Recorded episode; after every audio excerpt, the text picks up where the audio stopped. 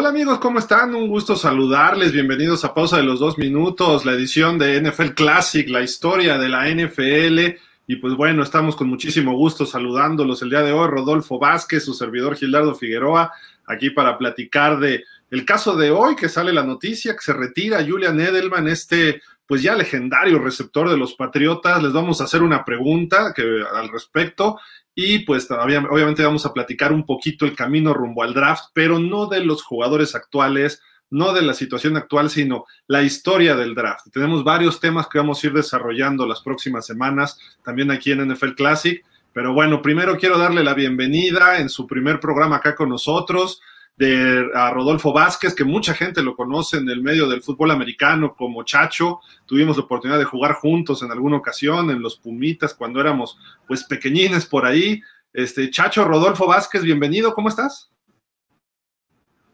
Tony, es siempre un placer estar con amigos en un programa, ¿no? Este, bueno, pues vamos a hablar del caso de Julian Edelman. Eh, viene ahí la premisa de saber si realmente es Hall of Fame o no.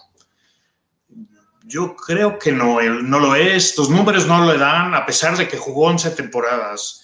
Pero era un jugador pues, que era muy efectivo para Tom Brady, eh, que salía perfecta en las, en las trayectorias que sacaba desde la posición de slot, ¿no? Entonces era un jugador muy importante dentro del sistema ofensivo de los Patriotas, ¿no?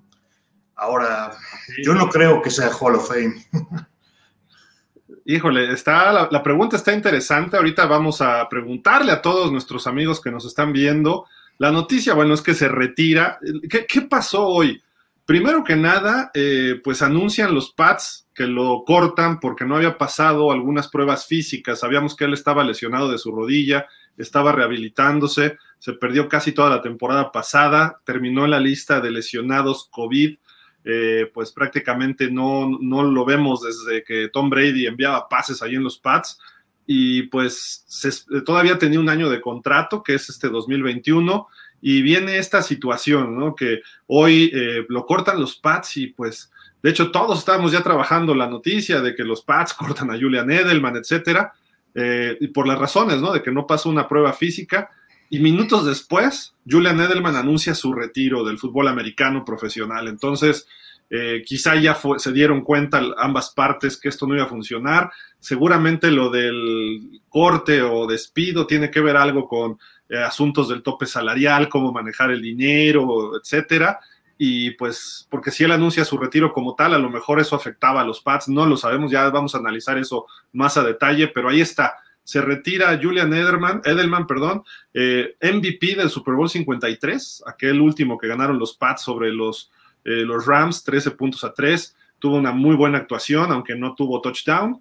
Eh, también participó en otros dos Super Bowls, anotando en ocasiones también, sobre todo aquel Super Bowl contra el equipo de los Seattle Seahawks. ahí tuvo una muy, muy buena actuación también. Y como tú decías, haciendo mancuerna con Tom Brady, haciendo equipo con Dania Mendola, haciendo equipo con Rob Gronkowski, eh, creo que por ahí puede ser una situación interesante. No sé, también hay, otras preguntas que surgen, este chacho.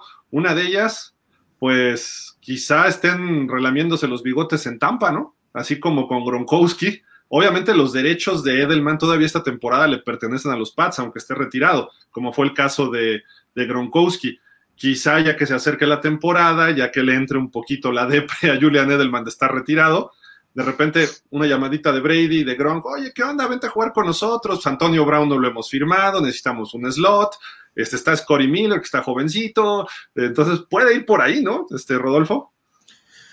Pues sí, eh, ya vimos lo que hizo Brady con, básicamente fue el gerente general de los, de los Bucaneros este año, entonces pues sí, ¿por qué no llevarse a los jugadores que mejor conocen, no? Este, tiene,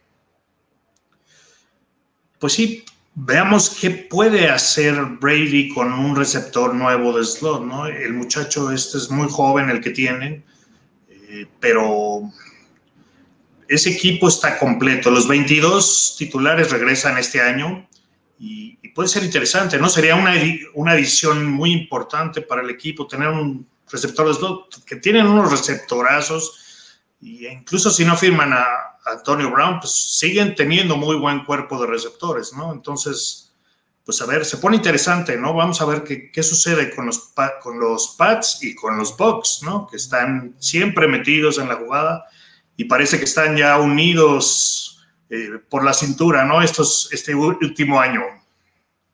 Sí, sin duda, sin duda, esta, esta situación se pone interesante. Este, Julian Edelman se le conocía como la ardilla, ¿no? Lo conocían así como la ardilla, quizá por eh, los ojos, cómo tenía, la barba, no, no sé, extraño, pero un jugador pequeñín, no es muy alto, hay que señalarlo, y también pues eh, fue sin duda alguna pues muy eficiente en el estilo de juego de los Pats. Eh, creo yo que a lo mejor en otros sí hubiera funcionado, pero él fue coreback en algún momento en la universidad, en Kent State, Kent, State. y, de repente hacían jugadas medio de sorpresa por ahí, ¿no? Sí. Eh, puede pasar muy bien el balón, pues, trae el background de ser quarterback y este. Y bueno, pues siempre fue un hombre importante dentro del sistema ofensivo de los Patriotas, ¿no? No muchos estrellas como receptores, alguna vez Randy Moss, nada más, pero siempre jugadores que, que dieron más de lo que uno podría pensar, ¿no? Y, este muchacho Edelman pues hacía lo mismo. Y ese background que traía de coreback de Kent State, pues era muy bueno. Una escuela pequeña, de donde el único jugador que yo me acuerdo, bueno, son dos, Antonio Gates y, Jack Lambert, hace ya muchos años, ¿no? Sí, sí, sí, de acuerdo. Oye, de su carrera, en sus números, pues solo tres temporadas arriba de las mil yardas, aunque tuvo dos temporadas de 100 o más recepciones.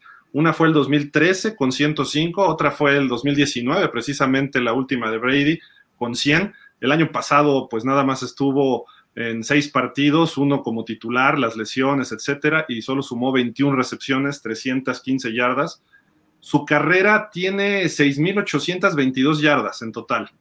Tiene eh, touchdowns, déjame ver, acá está, 36 touchdowns. Estos números como tal de temporada regular creo que no son suficientes como para decir que va al Hall of Fame, ¿no? Pero pudiera darle suficiente valor todo lo que hizo en postemporada con los Patriotas, ¿no? Porque ahí era donde más brillaba, igual que Gronkowski con, con Brady, ¿no? Claro. Mira, en una época como la que estamos, en donde el juego aéreo es lo más importante, creo yo que los números no son muy buenos, a pesar de, lo que pudo haber hecho en playoffs, ¿no? Que es otra temporada completamente distinta, donde regularmente brillan los grandes, ¿no? Pero, pero bueno, tienes que ver todo el paquete para ver si un jugador realmente pertenece al Salón de la Fama. Yo creo que hay jugadores muy buenos que no están en el salón, ¿no? Entonces, este, en mi opinión personal, yo creo que no, no le alcanza, a pesar de haber sido MVP del Super Bowl, a pesar de que hizo una atrapada muy importante en, el, en la remontada esa que hicieron en el Super Bowl contra los halcones de Atlanta. Eh, no, es eso tanto. Yo creo que era un jugador más de sistema que, brillara por luz propia, ¿no? El sistema ofensivo eh, que, tenían los Patriotas con Belichick y más con el coordinador McDaniels repartía muy bien el juego, pero el jugador más importante, desde luego, en ese sistema era Brady. Y en segundo lugar, era el ala cerrada Gronkowski. O, en su momento también este, Hernández, ¿no? Entonces, bueno, yo creo que eh, es más bien un jugador de sistema que cumplió muy bien con sus expectativas, incluso superándolas. De acuerdo, creo, creo, creo que sí eh, ayudó mucho su versatilidad, su fortaleza, cómo empezó a trabajar él. Vimos cómo empezó a embarnecer durante su carrera, ¿no? Y además parecía que mientras más músculo hacía, más barba le salía, ¿no? A este, este cuate. Un tipazo, la verdad, medio relajiento. Eh, al final, los últimos años empezó a tener una presencia ya también en redes sociales, socialmente por ahí hubo un jugador que no sé qué criticó algo de la, religión judía y luego, luego le dijo, mira, sin, sin atacarlo, le dijo, cuando gustes nos sentamos a platicar y vamos al Museo del Holocausto, te platico de la historia de los judíos, bla, bla, bla, muy medido, muy centrado. Nunca se le supo de, bueno, sí se le supo de un escándalo después de un Super Bowl, pero el escándalo fue eh, que estaba con una chava y la chava se tomó una foto con él y dijo, no puedo creer que amanecí con el, un jugador que acaba de ganar el Super Bowl hace dos, tres días. Y ese fue el mayor chisme, que dices, bueno, pues ahora sí que es su vida privada cada quien, ¿no? Pero nunca se le supo de problemas, pues manejando alcoholizado, eh, esteroides, este, suspensiones, por esas razones no. Creo que fue una persona íntegra en lo que hacía, lo que jugaba.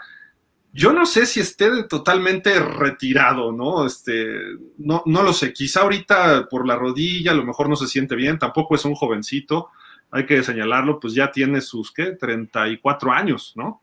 No es tan fácil recuperarse de lesiones mientras más vas avanzando en tu carrera. Eh, pues, pero creo que todavía pudiera tener algo, sacar algo. Si Antonio Brown hizo lo que hizo el año pasado con los Bucks, imagínatelo en un esquema donde Tom Brady le reparte el balón en ciertas situaciones. No tiene que ser el receptor estelar como era en, un momento fue en, los Pats. Claro. Bueno, yo pienso que fue el receptor estelar en los Pats porque no había otro, ¿no? Eventualmente le empezó a caer él el juego pero es vamos a lo mismo, ¿no? El sistema de Belichick busca gente que sea muy entregada, que cumpla su trabajo y que no anden rollos, ¿no? El único que se le salía un poco era Gronkowski, pero bueno, a la hora de los partidos hacía lo que quería y, cumplía, ¿no? Incluso Antonio Brown estuvo una, una semana con los Pats, ¿no? Entonces. Ni me la recuerdes, porque fue su no, Ah, sí, porque jugaron con Miami, ciertamente. literal, jugaron con Miami. Sí, exactamente. Pero en general, si tú ves la historia de los receptores de los Pats durante la era Brady, Belichick, pues fuera de Randy Moss no hay ninguna estrella. Claro, este es un receptor de slot, entonces menos. Randy Moss era el flanker, ¿no? El, el, X. Entonces, al final del día, pues eh, pues eso ha sido la historia de los receptores. No, ninguno es estrella porque todos lo hacen muy bien dentro del sistema, ¿no? El sistema que McDaniels lo ha implementado muy bien. Incluso cuando estuvo en Denver, pues se veía la influencia de McDaniels eh, en el sistema ofensivo de los Pats, ¿no? Sí, sí, sí, tota-, totalmente. En eso estamos totalmente de acuerdo.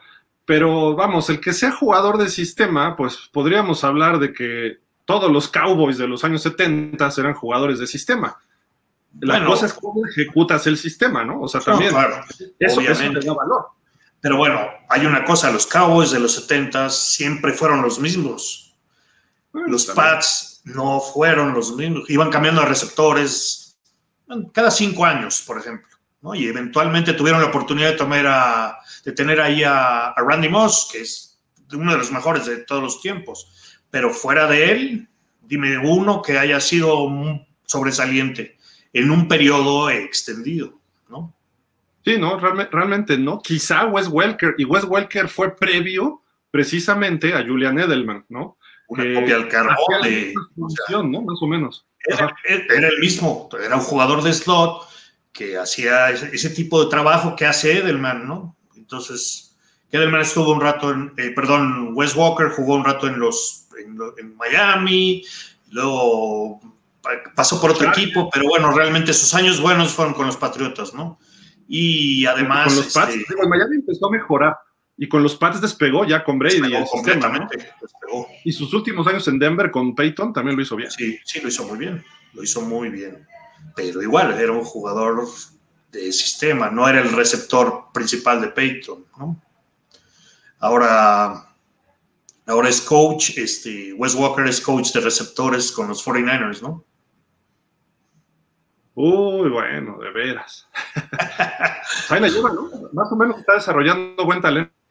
bueno, ahí, tienen buenos jugadores. Este, Divo Samuel pues, se ha desarrollado mucho bajo la tutela de Wes Walker, ¿no? Sí, sí, aunque, Aaron, creo dice que no lo conoce a, Divo Samuel, ¿no? ¿Quién? Aaron Donald dice que no lo conoce. Ah. Pero la, pregunta es, si le las hacemos a todos nuestros amigos, vamos a, escribirla por acá, ¿no? Así, también creo que le hicimos en Twitter. Este, merece, estoy escribiendo, ¿eh? Mientras. Julian Edelman. Eh, eh, ser, llegar, llegar al Salón de la Fama Usted, ahorita se las ponemos en pantalla para que ustedes nos, vayan diciendo en sus comentarios Este, ahí, va, ahí va, ahí está. No apareció, ahí va. Oh, ¿qué está pasando? Ojalá. Algo, algo ocurrió, pero ahorita, ahorita aparece. Pues bueno, ahí viene, viene la, la pregunta. Creo que hay jugadores que tienen muy buenos números que no están dentro del Salón de la Fama, ¿no? Eh, podríamos citar algunos, entre ellos, para mí, muy, muy personal, porque es mi equipo, eh, Roger Craig de los 49ers, ¿no? Fue el primer jugador de mil yardas eh, terrestres y, aéreas y, cachando pases en, en, un año, ¿no?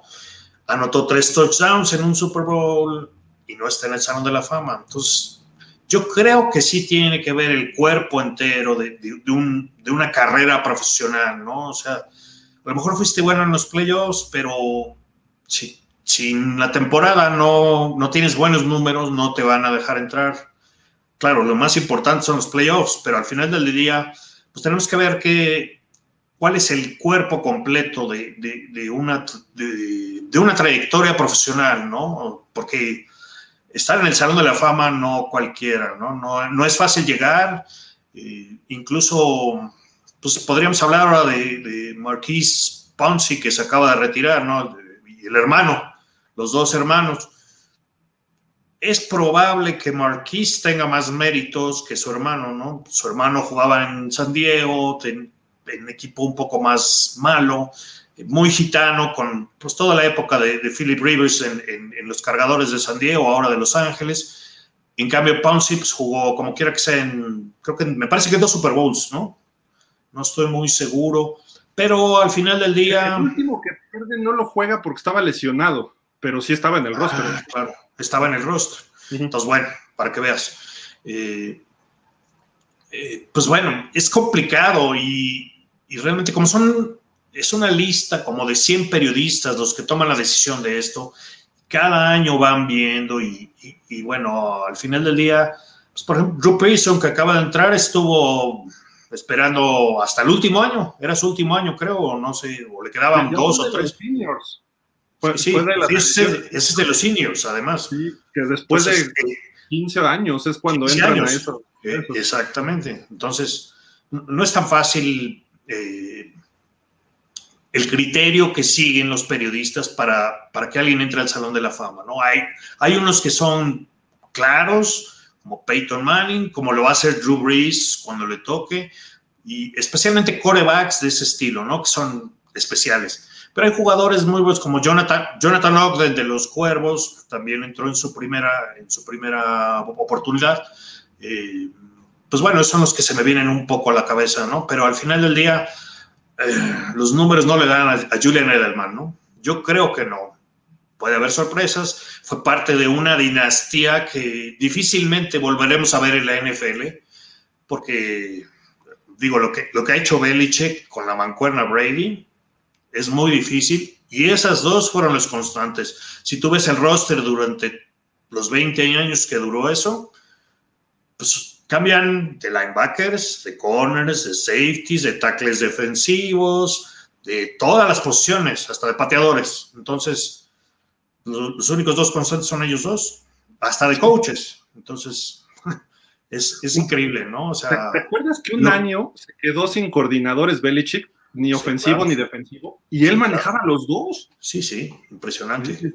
¿Cómo le hace este señor? La verdad, es un genio, ¿no? es un genio, es un genio. Tiene sus, tiene sus bemoles, porque todo el mundo se los canta, pero desde luego, estar ahí tener un equipo que pelea todos los años un Super Bowl es impresionante. Eventualmente se te lastima Brady en el primer juego de temporada, pues ya está más difícil, pero pero no vamos a volver, no creo que volvamos a ver algo así, ¿no? Nos estamos acostumbrados nosotros a venir en los 70s, 80s y 90s, dinastías de 3, 4, 5 años, pues era lo que, lo que veíamos como una dinastía, ¿no? Esta dinastía duró casi 20. Entonces, con un equipo completamente distinto, con pues eh, lo que ha cambiado el fútbol, ¿no? O sea, las dinastías antes de esas épocas, pues cómo eran los equipos, los equipos corrían mucho más la bola, ahora es pase del 80% del tiempo, ¿no? A menos que eventualmente haya un equipo que quiera correr más la bola, pero bueno, Brady tiraba, pues no sé, 70%, por decir algo, ¿no? Sí, sí, sí. Y aparte, digo, también vimos a Edelman que hacía mancuerna con él y les funcionaba de maravilla. Fíjate, el, voy a, lo voy a compartir porque esto sí, estoy viendo ahorita rápido aquí el Twitter y me llama la atención justo para la pregunta que estamos haciendo.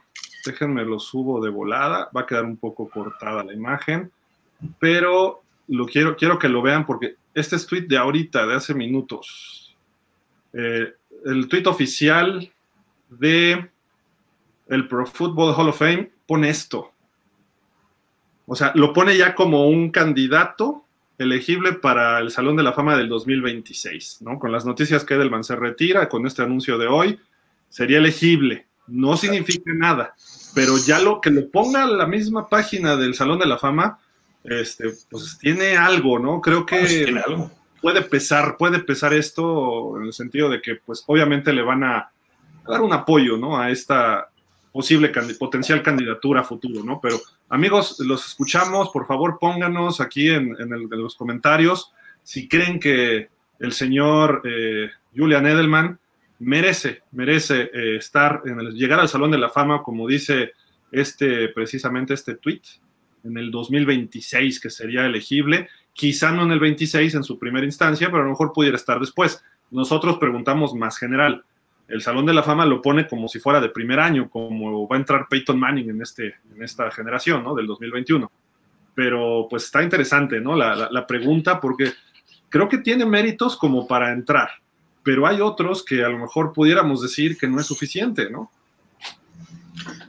Pues sí, yo ya puse mis argumentos en la mesa, ¿no? Entonces, hay que ver, digo, me sorprende esto, pero bueno, al final del día son los Pats, ¿no? Entonces, igual y eso, eso pesa mucho. Y, la pregunta más allá de Julian Edelman, ¿cuántos jugadores de la dinastía de Pats van a terminar en el Salón de la Fama, más allá de Tom Brady, ¿no? Ya entró Tylo, que fue parte de la... De hecho, él llegó con el señor Parcells y se queda después ya era Brady, ¿no? Y se, fue la primera era de Brady. Yo creo que Willie McGuinness podría ser otro. McGuinness. Quizá Bruschi, Teddy Bruschi. Y Richard Seymour también. Es otro que mm. quisiera estar. De hecho, creo que ya estuvo candidateado este año. Sí, Seymour creo que también jugó un rato en los Raiders, entonces a lo mejor eso pesa, ¿no? Entonces. Y, terminó medio mal su carrera en el sentido de que por ahí, cuando juega con los Raiders, empezó a perder la cabeza en muchos aspectos, ¿no? El señor Seymour. claro. Entonces a lo mejor eso no le ayuda un poco, ¿no? Pues sí. Pero, pues no sé. ¿Quién más? Adam Vinatieri, que les ganó, les ganó, varios Super Bowls. Bueno, dos, ¿no? O tres, no me acuerdo. Ah, dos. Creo que dos. Y un gol de campo que, bueno, fue la diferencia con Filadelfia, pero no fue el final, ¿no? Exacto. Entonces, este. Pues, ve, sigue. ¿Quién más? ¿Quién más? ¿Quién podría estar ahí? No, no en la línea ofensiva tampoco hay unos, digo, algunos destacados. Quizá Nate Solder en la última etapa, pero. Nate Solder. Pero de la primera etapa, ni idea. No, Está, está difícil. Y receptores, corredores, pues no ha tenido un corredor así dominante tampoco. No, por muchos años estuvo Antoine Davis al principio, cuando le ganaron a los Rams. ¿Quién? Eh, eh, Antoine Davis, el 32, ¿no? Que era, ese era buen corredor pero tampoco estuvo mucho tiempo, ¿no? de, hecho, él, salió de, los Bengals, ¿no? Y llegó a... Ah, no es cierto, perdón, perdón, ese era... No, es de Corey Dillon. Corey Dillon. Que también estuvo por ahí, ¿no? Con los Pats. Sí, y ganó un año. Ganó un Super Bowl, sí, claro. Estuvo hasta el corredor este que fue de los Rams, Stephen Jackson. Stephen Jackson, sí, claro. pero perdieron el Super Bowl cuando llegaron invictos. Ah, ese fue con los, con los gigantes, ¿no? Ajá. Los Giants. Es, que no, hay un corredor que digas, wow, este corredor fue parte tampoco. No, Blount, Blount es de las últimas épocas, que también estuvo en Filadelfia, cuando Filadelfia le ganó a los Pats el Super Bowl, ¿no? Cierto. Entonces. Quizá Troy Brown, el receptor, ¿te acuerdas? El Milusos. Claro, claro, Troy Brown. Pero como tenía mil posiciones, sí, también, también, No lo van a meter al Hall of Fame. También, ¿no? Es que te digo, si tú vas a los números, ninguno tiene los números. El único que tiene, obviamente, es Brady en esa ofensiva, pero no hay uno que digas este. Bueno, Dion Branch se aventó un juegazo contra Filadelfia en el Super Bowl, 230 yardas, no me acuerdo, fueron muchos. Pero, pero en general, pues no. Gronkowski. Gronkowski va a entrar, ¿no? Exacto, Gronkowski sí. Pero fuera de ellos. Sí, no. No, no hay muchos. son cinco pads, cuando mucho cinco. creo que Edelman, por ese sentido, creo que sí puede ser candidato. Pues sí, sí. Al final del día, lo que están buscando es que las dinastías tengan representantes, ¿no? Claro, pues, si tú ves a la gente de los jugadores de Pittsburgh de los 70 pues, que tienen 6, 7, ¿no? De, Miami también. ¿Cuántos hay de Miami de la época campeona? Sí. De la defensiva del 72 solo está Nick Boniconti. Es el único. Y de la ofensiva. Grisi. Sonka. Grisi está en el salón. Sí. Sonka. Grisi, Sonka. Paul, Warfield. Pero Paul Warfield se aventó la mitad de su carrera en, Cleveland, ¿no? En Cleveland. Y con, Paul Brown. Le fue mejor en Miami, pero sí, por supuesto, por supuesto. La línea ofensiva tiene dos, Larry Little y Jim Langer. Y Jim Langer, ok. Pero falta ahí Bob Kuchenberg. Que fue su primer año en el 72 o 73, ya no recuerdo. Sí, sí, sí. Llegó a la última Exactamente. Todavía con Marino, ¿no? Sí, el último Super Bowl de Miami jugó él. claro. Entonces, eh, digo, ahora, Miami fue una mini dinastía, ¿no? Pero, por ejemplo, Pittsburgh, eh, Dallas, a ellos no los castigan con muchos jugadores, al contrario, o sea, tienen muchos jugadores dentro. Claro. es otro equipo que se queja mucho de que les han sancionado a muchos jugadores. Sí, yo creo, por ejemplo, los dos receptores de la época de Stabler, y antes de la Mónica, es que este, Cliff Branch y, Fred Biletnikov deberían estar en el salón. Biletnikov no está. No, no está. ¿No está? No. Pero Cliff Branch sí. Cliff Branch, no, creo que tampoco. Debe entrar, debe entrar. Están Archell y Gene Option, ¿no? De los, de los importantes. Eh, Stabler entró.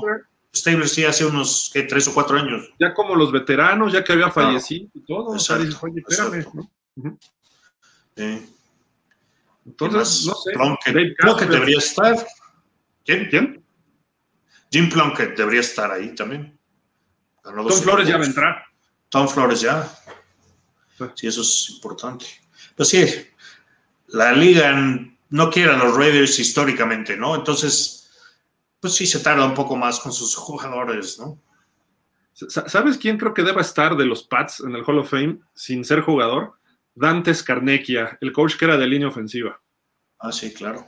Todos los Super Bowl de los Pats, él estaba en el...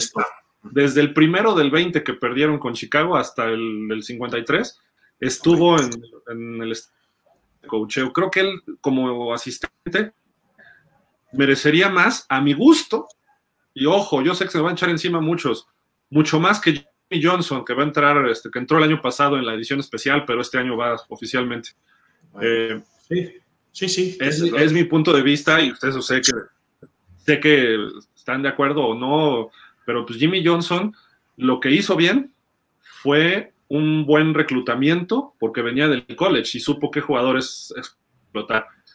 Y se hizo de un buen staff, los hizo campeones, salió por la, ahora sí que haya sido como haya sido, salió de Dallas, llega a Miami, sí tuvo buenos escauteos, Jason Taylor, Zach Thomas, Patrick Sortain, eh, me parece que Sam Madison también, o sea, eran jugadores All Pro y buenas defensivas y todo, pero no pudo. Le ganó el ego en Miami y ya no pudo hacer lo que hizo en Dallas. ¿Por qué? Porque no tenía toda esa herramienta que tuvo en Dallas para armar un equipo.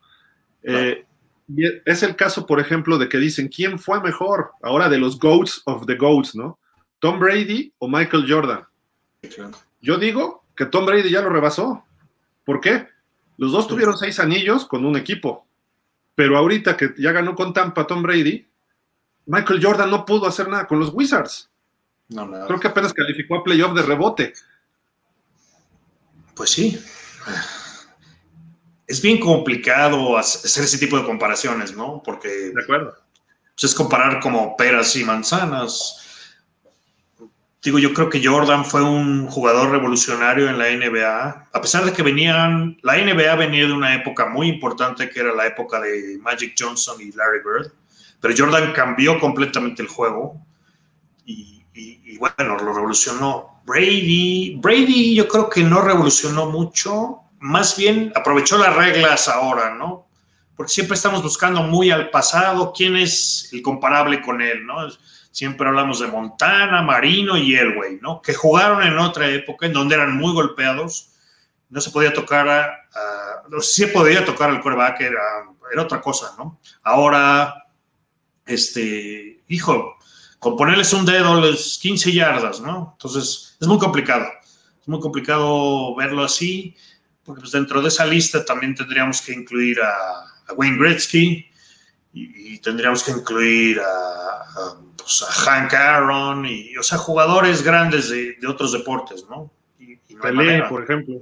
Pelé, ajá. Jack Nicklaus o Tiger Woods en el golf. Entonces, es una situación complicada, ¿no?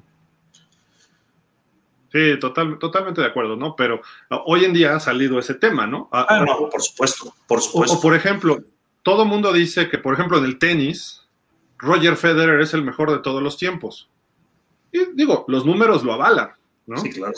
Pero también hay que analizar ciertas etapas de su carrera. Cuando Roger Federer ganaba todo, o casi todo, porque nunca ganó el Grand Slam en un año, la competencia había de, de, desaparecido. Se había retirado. Agassi, Sampras, por ahí estaba Andy Roddick, que nunca dio el ancho, por ahí estaba Leighton Hewitt, etcétera, ¿no?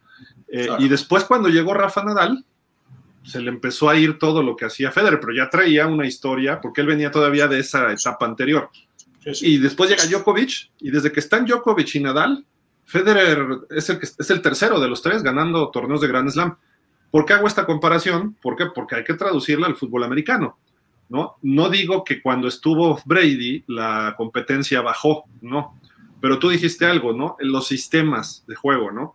Y si ahora se hubieran jugado Marino, Elway y Montana en estas épocas, serían números escandalosos. ¿no? Claro. Brady tuvo una temporada escandalosa y todo lo demás, bueno, muy aceptable, ¿no? Pero hasta ahí. Sí. Su éxito ha sido responder en los momentos importantes, ¿no? Y su garra, su coraje, etcétera, ¿no? Y eso lo traduce a jugadores como Edelman. Claro, completamente. Ahora, digo, en cuanto a competencia, Brady la tuvo, ¿eh? Desgraciadamente no se dieron muchos los enfrentamientos con Drew Brees y pudo haber un par de Super Bowls, ¿no? Donde, donde pudimos ver. Manning? Manning fue su, su, principal rival en la, en la conferencia americana, ¿no? Claro. Y eran tres corebacks de primer nivel. Por ahí medio Rotlisberger le dio batalla. Claro. Pero ve, los, ve la marca de Rotlisberger contra Brady y los Pats. Creo que tiene ah. dos ganados y 15 perdidos en playoff sí, y temporada no. regular. Es brutal. Digo, no gana un solo jugador en el fútbol americano. Claro. Pero en el caso de los Pats hemos visto que sí es importante señalar que justamente el caso de Brady es, es especial. Y mismo también de Peyton Manning, porque Peyton Manning fue el primero que gana un Super Bowl con dos equipos distintos, ¿no? Y ahora lo hace Brady con los Bucaneros. Claro. Entonces dices, ¿cómo es posible que solamente dos en 54, 55 Super Bowls haya ocurrido esto? Y ha habido grandes. Montana estuvo cerca de hacerlo, pero no pudo. No pudo. Eh, bueno, Elway y Marino jugaron en una sola franquicia. Eh, Brett Favre casi lo hace con Minnesota. Eh, que Brett Favre yo lo pongo como que niveles abajo, eh, pero esa es mi opinión también. Sí, también la mía. Eh, es muy complicado ganar con otra franquicia. O sea, eh, lo, lo, que pasó con Brady este año, y yo creo un poco con, con Peyton Manning en, en, Denver, pues tenían un equipo armado, trajeron alguna, más en el caso de Brady, trajeron piezas y lo acabaron de pulir. Entonces, pues tenían un trabuco de equipo, ¿no? Y, y bueno, si tuvo el tiempo pasado, pues ve dónde acaban los corebacks históricos, ¿no? Joe Namath acabó dos años en los Rams. Los Rams eran buenos, pero no, no le hicieron con Namath, ¿no? Incluso entró Pat Hayden, fue, era el titular después. Eh, ¿Quién más? Johnny Unitas acabó con los Chargers. Igual estaba Dan Fouts ahí y Unitas ya no jugaba. ¿Quién más de, los, de los importantes, no? Bueno, yo creo que en los 80 pues fueron los que empezaron, en los 90 ¿no? Ya con Montana, cuando Montana sale de San Francisco y llega a Kansas City, pues, empieza a haber un cambio en, en, el equipo, ¿no? Ahí sí se ve un cambio, pero ya no le dio para llegar más lejos, ¿no? Los Bills estaban, eran un equipazo, ¿no? Pero pero al final del día era otra época, la agencia libre no está como ahora, ¿no? Entonces ahora es más fácil decir, a ver, trae 20 para acá, me traigo a este y armamos un equipito ahí. O sea, pues los Bucks eran una selección de estrellas, ¿no? Básicamente. O que no sé cómo lo ves, Gil. Sí, sí, sí, no, totalmente. Eh, lo, que hizo Brady ahorita, pues armó su equipo, ¿no? Ya estaba armado el equipo y él todavía trajo estrellas, ¿no? Que, que, fueron el toque especial. Claro, y, bueno, las reglas lo permiten ahora, ¿no? O sea, por ejemplo, para, para que los Bucks pudieran tener los derechos de Gronkowski, que estaba retirado, pues eh, ese retiro fue el que le dio la entrada, ¿no? al equipo de los Bucks. Entonces, eh, es más fácil moverse ahora de equipo, ¿no? Armar un equipo rápido como para ganar, ganar un Super Bowl, ¿no? Por ejemplo, es lo que no hace Green Bay, ¿no? Green Bay tiene un super quarterback pero no le arman el equipo, ¿no? Entonces tienen ahí un Aaron Jones, que es muy buen corredor, pero no, no es nada espectacular. Y tienen a, ¿cómo se llama el receptor? A Devante Adams, ¿no? Que es magnífico receptor, pero y luego ya no tienen nada. Los corredores, Adams es muy explosivo, pero necesitas un corredor un poco más fuerte, ¿no? Como para primero y segundo down y, se la da cerrada lo van cambiando todos los años. O sea, es el caso contrario, ¿no? De, lo que hicieron los Bucks. Entonces, este, es muy complicado hablar de eso. Eh, te digo, remontándonos a las reglas del pasado es distinto. El fútbol es distinto ahora y, desde luego se favorece mucho a la ofensiva, ¿no? Entonces, lo que quiere la liga es dar espectáculo, ¿no? Entonces, cada vez es más difícil jugar a la defensiva y de, ahí viene, yo creo que de ahí viene el éxito de, de Belichick. Prepara muy bien sus juegos en una era en la que no, la defensiva no está o sea, no es lo más importante, ¿no? Hay que, lo importante para la liga es touchdowns y, pases largos, y eso es lo importante, ¿no? Sí, sí, sí, sin duda, ¿no? Y el espectáculo para que la gente esté contenta, ¿no? y, digo, está bien, o sea, no pasa nada. El asunto es que también tienes que proteger a los jugadores. Vimos la semana pasada un caso de este chico Philip Adams, ah, que pues exjugador, eh, y de repente pues asesina a un doctor, a su esposa, a sus nietos, a otra persona y deja muy mal herido a un sexto. Eh, y después se va a su casa y se suicida. Su papá dice que el fútbol americano lo dañó y que le afectó y bla, bla, bla. Ya van a donar el cerebro para estudiar a ver si era el caso del CTE y esto. Eh, entonces, la liga tiene que, uno, no es lo mismo, o sea, vimos retirarse a dos grandes corebacks a consecuencia de las conmociones, Troy Eggman y Steve Young. En unas épocas que ya en teoría no se permitía tanto como en los 70s y 80s, ¿no? De los golpes a los corebacks, que ya los protegían. Sí. Y aún así, se fueron, se fueron, ahora sí que para afuera, se fueron para afuera, ¿no? Y, este, y, y, hasta con riesgo, ¿no? Porque era conmoción una semana, jugaban otra y luego venía otra conmoción. Ya era muy riesgoso, ¿no? y muchos jugadores que no son tan famosos como un coreback, que de repente tienen problemas, no ganan lo mismo que un coreback, no están expuestos como un coreback a los medios constantemente y de repente por ahí pues estos jugadores tienen problemas y ya lo hemos visto repetidas ocasiones, ¿no? Y es, es lo que tiene que preocuparse el NFL y las reglas hacerlas para proteger a los jugadores y al mismo tiempo dar espectáculo. ¿Por qué? Porque imagínate un día que ocurre una tragedia en un juego que hace 70, no, no sé, como 50 años, 60, ese fue la última, el último fallecimiento en un campo de juego. Imagínate si ocurriera eso. Sería algo ahorita realmente escandaloso y que sea por un problema de cabeza. Entonces creo que la NFL ahí sí entraría en una crisis, ¿no? Entonces hay que, hay que cambiarlo, ¿no? Y, jugadores como Edelman, pues son muy golpeados. A Edelman yo vi que le ponían trancazos a cada rato, ¿no? Este, cada jugada. Claro, pero Mira, yo lo que veo ese problema es cómo la evolución del rugby acabó en el fútbol americano y cómo en el momento que dejaron de usar cascos de piel, y empezaron a usar cascos de plástico, pues vieron que la cabeza podía ser un arma, ¿no? Entonces, mucho de técnica. Es la manera como te enseñan a taclear, ¿no? O sea, es regularmente en los 80s y desde los 70s, 60s es vas primero con la cabeza. Lo que haces es meter la cabeza al pecho. Siempre te dicen eso los coaches en cualquier nivel de fútbol americano, ¿no? Ahora lo que están tratando de hacer es volver un poco a la técnica del rugby con unos atletas que corren 4-3 las 40 yardas y es dificilísimo llegar y poner el hombro, ¿no? Lo más fácil sería ir pues como vienes, con el vuelo que vienes, ¿no? Pero eso es lo que está tratando de quitar la liga. Entonces, esa espectacularidad peligrosa, si quieres, que había antes en el deporte, la están tratando de quitar, ¿no? Entonces, el deporte se está volviendo, desde luego, mucho más ofensivo. Es, es más fácil ser receptor o de slot o, cruzar, ¿no? Trayectorias cruzadas a la zona de linebackers, donde sabes que regularmente te iban a destrozar ya no, lo, ya no te destrozan, te van a dar un golpe sote, pero no es así de hijo, y me voy a levantar. de soccer, ¿no? Con el hombro. Exacto. O sea, no es, es volver a la técnica del rugby, ¿no? Es todo es hombro ahora. La cabeza tiene que ir a un lado. Incluso antes te decían, para taclear necesitas cruzar el casco, pero ahora lo que, con el casco, por exacto, ahora lo que hace, el casco va atrás y el hombro va adelante. Entonces es más difícil taclear así, desde luego. El jugador ofensivo tiene mucha más lo cual permite más espectáculo ofensivo, más puntos, más primeros y diez.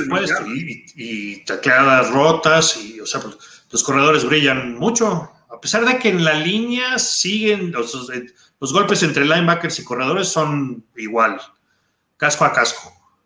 Esos no han cambiado, porque eso no está, no está castigado. y es inevitable, porque ahí es te levantas y chocan los cascos. Casi bueno, pero por ejemplo, no es el mismo tipo de impacto que tienen los linieros, ¿no? Los linieros están alineados a una yarda de distancia, más o menos, lo que mide el balón, la línea de scrimmage, ¿no? Pero ahí súmale la cantidad. Ah, no. Sí, desde luego, todo, el, todo el tiempo. Pero aún así, o sea, linebackers y corredores son los que tienen los impactos más fuertes. si de repente hay, que no es, no es todo el tiempo en un juego, viene un receptor cruzado y el linebacker ya lo vio y lo, está cazando y le da un golpe en donde lo revienta, ¿no? Pero los que, yo creo que los que más impactan son corredores y, linebackers de toda la vida. Ahora, la liga está tratando de cambiar completamente eso, ¿no? Es, es, difícil jugar así. Porque, lo que dices de los receptores a campo abierto. Sí, o sea, entonces veías un receptor que venía y venían dos a pegarle, ¿no? y ya no, no es, ya no puedes pegarle. Tienes que ir más por el balón, ¿no? O hacer que vienes más por el balón. Porque luego es, es, un castigo, ¿no? Entonces, se ha cambiado el fútbol muchísimo, pero, pero bueno, pues mientras exista, esto va a ser divertido, ¿no? O sea, al final del día es lo que nos apasiona y, y pues la liga está tratando de hacer las cosas más seguras necesitan hacer mucho más por los exjugadores. Esos, como el muchacho este que hizo eso la semana pasada, terrible, pues tienes que ver por ellos, ¿no? Me acuerdo mucho el caso de Dave Durson de los Osos de Chicago, que también acabó así. Desde luego Junior Seau. Pues bueno, hay que, trabajar más, ¿no? Y Junior era una estrella, ¿no? Durson, pues era muy bueno, un jugadorazo, pero... ¿Era clave de, la de, poco. de los Bears? Sí, claro, claro. Entonces, este. Oye, pues ver, este, qué. Dime. Perdón, chachos, perdón, te, interrumpí, síguele, síguele. No, no, ver qué puede hacer la liga por los jugadores, ¿no? O sea, es un negocio billonario, ¿no? En donde, bueno, pues la liga puede repartir, ¿no? Y, y, que los jugadores, este, pues estén bien después de sus carreras, ¿no? Que puedan llevar una vida normal que la familia no tenga miedo de ellos, ¿no? Porque eso es mucho lo que pasa. Se vuelven agresivos, o sea, es, es, terrible, ¿no? Entonces, pasivos, se vuelven casi comatosos, ¿no? Exacto. Entonces, ¿así? Sí, entonces, mm, pues es, es, es, un poco que la liga reparta un poco las ganancias, ¿no? Porque regularmente pues van a otra cosa, ¿no? Entonces, pues ver, ver qué se puede hacer con, por los jugadores, los que no son de primera línea y los que jugaron tres años, ¿no? Que es el promedio en la liga. Jugaste tres años en la NFL, pero pues, no quedaste bien, ¿no? Entonces, eh, pues sí, es, completamente cambiar la técnica del, juego, ¿no? Tenemos por aquí un par de comentarios. Dice Guillermo de Lira. Él se recuperará, supongo que se refiere a Julian Edelman, y si está listo, las ganas de volver le ganarán y no faltarán equipos que le den oportunidad de volver. Por supuesto. Jorge Fergadís dice, creo que como bien dicen, la clave está en reeducar al jugador y la NFL seguir con los estudios y tener un fondo para ayudar a los que se retiran y, tengan problemas. Por supuesto. Pues después de varias demandas y cosas así, han ganado los jugadores, los exjugadores han ganado poco a poco. Sí, claro, claro. Y, y, a final de día la liga sí está haciendo cosas diferentes, ¿no? O sea, antes pues era de lunes a viernes era golpes, como en vivo, y el domingo era el juego, ¿no?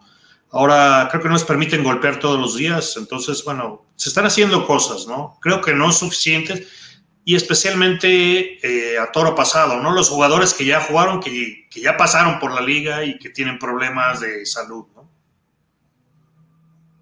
Sí, de, acuerdo. Y, y, ¿sabes qué hacen? Tienen cierto número de horas para entrenar equipados durante todo el año y a la semana son miércoles, jueves y viernes nada más y tienen creo que sesiones de dos horas equipados de golpeo.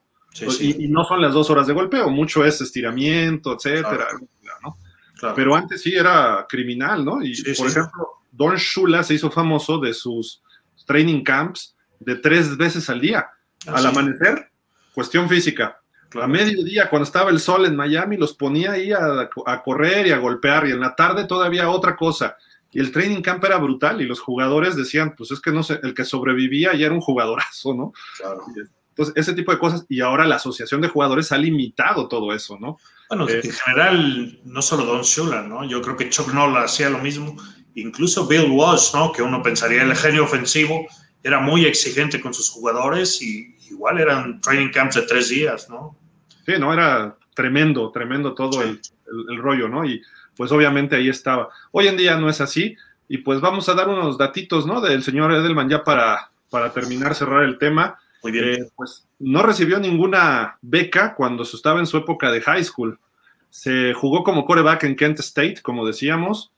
Obviamente no lo invitaron al combine de la NFL, ni mucho menos. Eh, pues las invitaciones van de acuerdo a las universidades y a tu desempeño en colegial, pues no pero aún así lo reclutaron en la séptima ronda, jugó sus 11 años, este, obviamente, pues todos, bueno, excepto el año pasado bajo la compañía de Brady, y pues ya hablamos de sus estadísticas, ganó tres Super Bowls, eh, jugó, me parece que también perdió, perdió uno más, o sea, jugó en cuatro, ahorita lo checo, y fue el, el, MVP del Super Bowl 53, ¿no? Entonces, con eso se va este, Julian Edelman. Yo, mi voto sí lo doy porque vaya al Hall of Fame, quizá no de primera, de primer año de elegibilidad. ¿Por qué? Porque, por ejemplo, ¿quiénes van a ir en cinco años? Drew Brees, Antonio Gates, eh, ¿qué otro ala cerrada se retiró este año famoso? Este, ay, hubo otro así que también impactante, dos alas cerradas y Drew Brees, más échale los que se vengan acumulando Eli Manning el año pasado, que a lo mejor Eli Manning no es de primer año, yo creería que sí, pero a lo mejor también. Entonces se empiezan a acumular y hay que ver cómo se están dando los receptores en los próximos años. Porque hemos visto a Torrey Holt, a Isaac Bruce, Marvin Harrison, Reggie Wayne creo que se ha quedado en la orilla. Entonces empiezas a ver eso y dices, ok, vamos a ver cómo, cómo se va dando de aquí a los próximos años, ¿no? Yo sí creo que merezca estar, no sé si de primer año, pero sí lo veo en el Hall of Fame eventualmente en los próximos 10 máximo, ¿no? Pero tú dices que no. Yo digo que no. Pues mira, hablaste de, todos esos receptores. Eh, Isaac Bruce está dentro de los primeros cinco en la historia. O sea, sí tiene un cuerpo de trabajo atrás durante su carrera que, lo apoya, ¿no? Pues lo que te digo, es, muy difícil, ¿no? No puedes... Eh, no puedes decir que un jugador que tuvo 36 touchdowns en su carrera y 6.000 yardas es un jugador Hall of Fame, ¿no? Creo yo, claro, está el otro lado de la moneda en donde a ver, hay que ver lo que hizo en playoffs, que fue muy importante. Y fue una parte importantísima para el equipo en el que jugaba. Vamos, vamos a eso, ¿te late? Sí. 19 juegos, 15 como titular. Tuvo, fíjate, 5 recepciones de touchdown, dice 1442 yardas, un promedio por recepción de 12.2. Ah, déjame ver si están más promedios. No, también por ahí tuvo, eh, corriendo, tuvo un touchdown. En alguna reversible, alguna jugada así. Ah, ¿Qué otro dato podría ser interesante? A ver, por ejemplo, jugó tres partidos en 2011 y ahí tuvo solamente dos recepciones. Ah, pero no jugó, no, no fue titular de ninguno, a lo mejor estaba medio lesionado. En 2013, 2014, tres partidos, los tres fue titular, que fue cuando llegan al Super Bowl contra el equipo de los Seahawks. De 37 pases completó 26, 281 yardas, pues casi 100 por partido, unas noventa y tantas, ¿no? Una recepción de touchdown.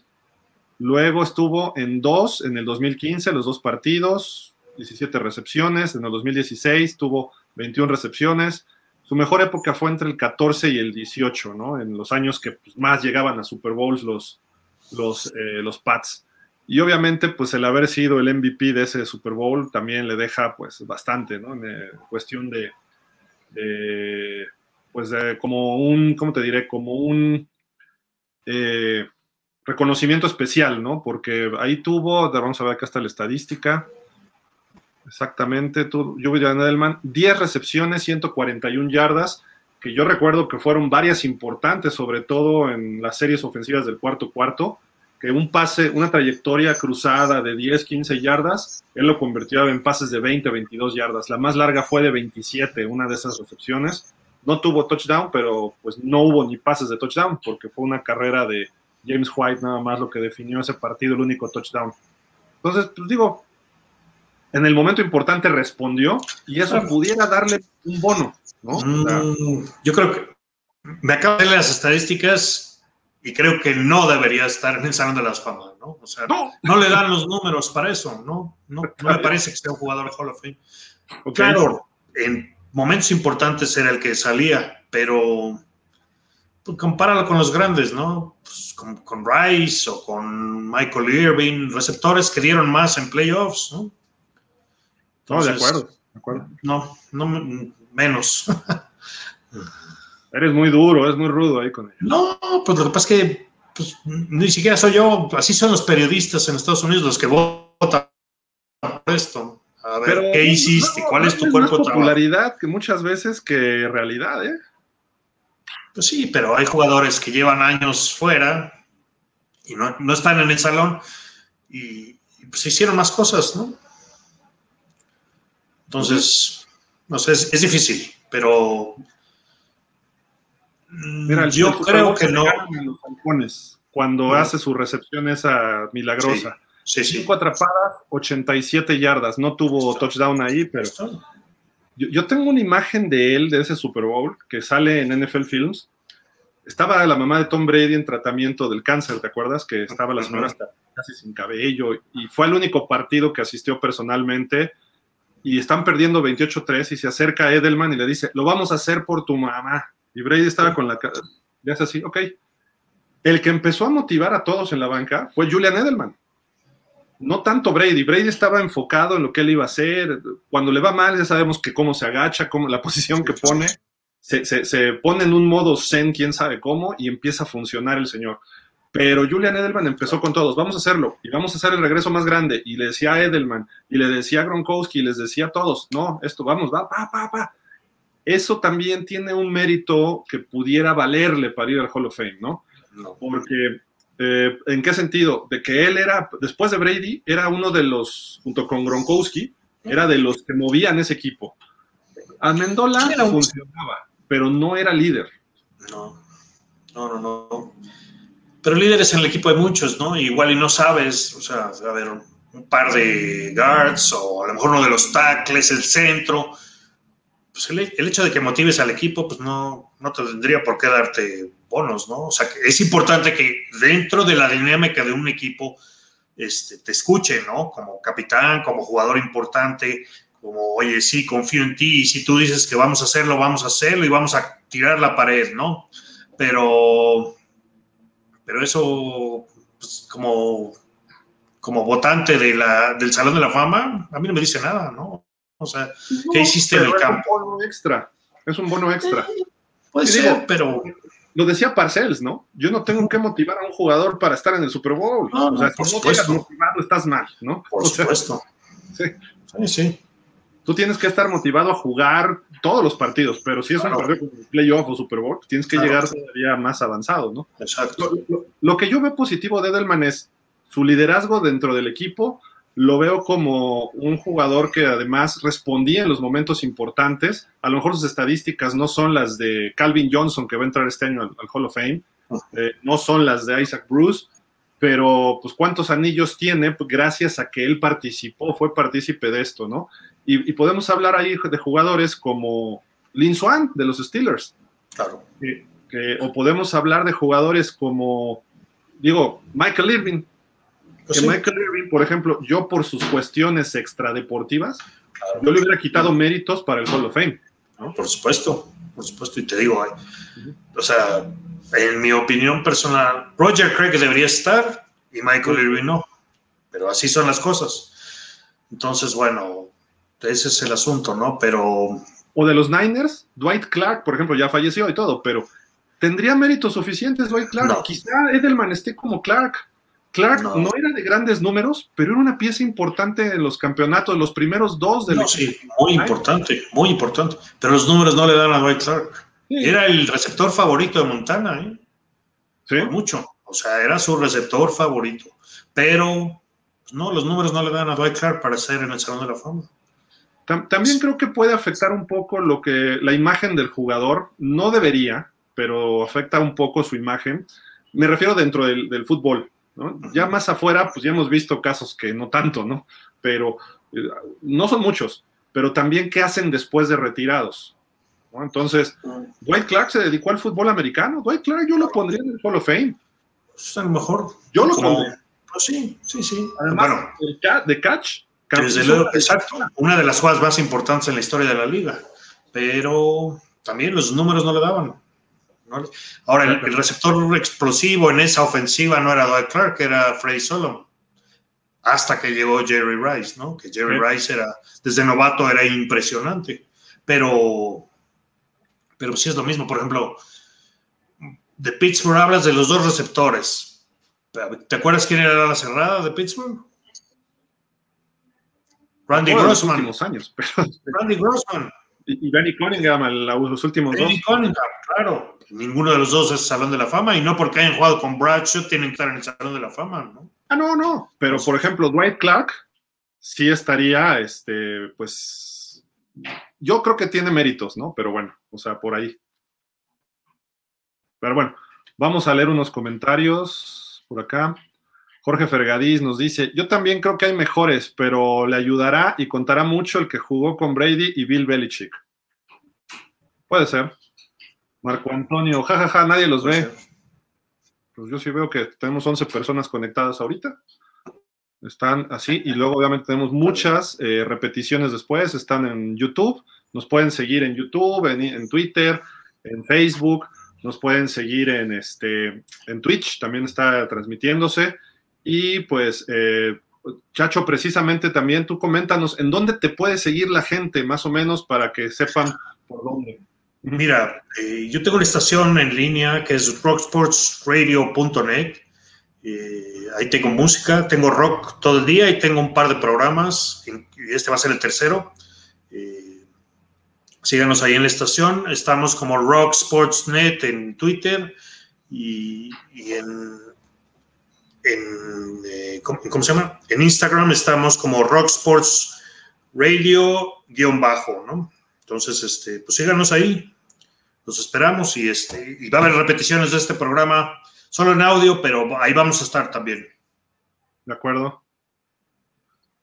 César Thomason dice, buenas tardes a todos. Ah, mira, tenemos un hater. Gracias por vernos, por ser uno de los 11. ¡Wow! 11 personas. Gracias. Qué bueno que nos ves.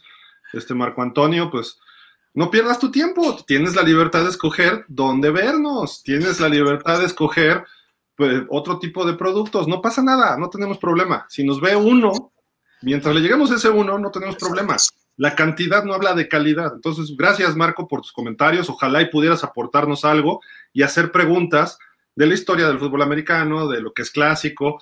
Nos gustaría ver tus conocimientos y no que estuvieras nada más de hater, pero bueno, así son las redes sociales, ¿no? Pero no pasa nada, no, no tenemos problema. Nos dice Alonso Aguilar, seremos pocos, pero en verdad y de todo corazón, su trabajo es de primera. Prefiero verlos a ustedes que ESPN y Fox. Gracias, gracias. Muchas gracias, Alonso.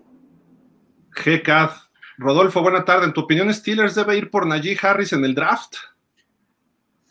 Pues si tienen la oportunidad, es un excelente corredor. Eh, Pittsburgh tiene ahorita, no sé si Connor va a regresar. Sigue de gente libre. y creo que va, creo que va a tener gente libre. con Arizona. Salió algo en estos días.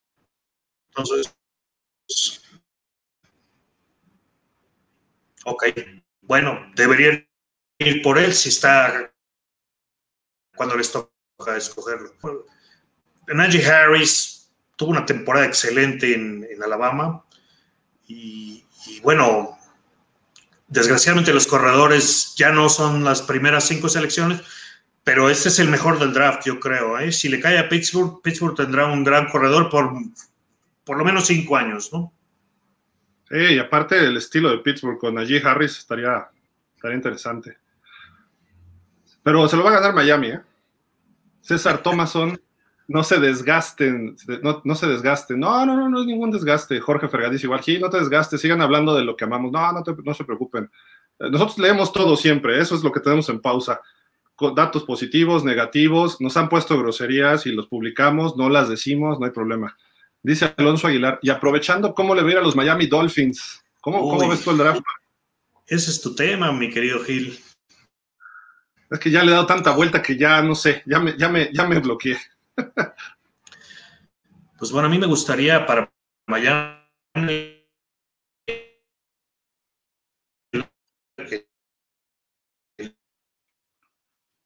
el ala fue hombre, este, sería un gran lo que necesitan son armas para Tua, ¿no? Y creo que tienen a Jarvis Landry, que es un gran receptor, y, pues podrían tener más armas, ¿no? Armar la ofensiva alrededor de este muchacho que en verdad eh, no se ha probado mucho, pero vamos a ver cómo le va. O sea, creo que el equipo está apostando por él y entonces necesita armarle una ofensiva buena, ¿no? Eh, al final del día, pues el que tienen, tiene las cinco en el draft, ¿no? Sí, las, las seis. Las seis. Las tres, pero se echaron para atrás y ah, con San Francisco. exacto. Entonces, eh, pues lo que agarran en la posición 6 va, a ayudar al equipo inmensamente, ¿no? De acuerdo. Y pues se habla de Kyle Pitts o quizá eh, llamar Chase, son las dos posibilidades ahí, pero vamos a ver, ojalá estén para las seis, ¿no? Si no, habría que ver de Bonte Smith, habría que ver otro receptor, que es una necesidad que hay en, en Miami. Marco Antonio, de nada, no puedo hacer preguntas porque no hay nada que sepan, ¿ok? Saludos, peloncín, ¿ok? Jajaja, ja, ja, cuatro views, ¿de verdad piensan seguir haciendo videos? Pues adelante, tú síguele. Eh, exacto, ojalá Harris para Miami, dice Jorge. Eh, no, bueno, pues aquí está, mira, Marco Antonio, jaja, ni saben a quién le toca en el draft, ¿no? ¿Tú lo sabes? ¿No? Ah, está bien, adelante. Rodolfo, pues vamos a platicar un poquito de la historia del draft, ¿no? El tema, las 10 mejores eh, clases o generaciones que ha habido en la historia. Es un tema interesante, atractivo. ¿Cuántos jugadores de repente, en, sobre todo primeras rondas, ¿no? Aunque hay sorpresas como el caso de Brady, de Montana, de Russell Wilson, etcétera, ¿no? Que de repente llegan en una tercera, cuarta o hasta sexta ronda y se convierten en, en figurones. Mismo Edelman, ¿no? Que se retira hoy también este, pues llegó en una séptima, ¿no? ni siquiera fue al combine y no estaba contemplado y se convierte en un jugador titular a largo plazo. Entonces, eh, pues creo que la situación es por ahí, ¿no? ¿Quién es o qué año te gustó más a ti, este, Rodolfo, de, algún draft o alguno que quieras mencionar por ahí? Bueno, yo tengo varios, por ejemplo, el de 81. En 81 eh, salió uno de los jugadores defensivos más importantes de la historia, Lawrence Taylor, ¿no?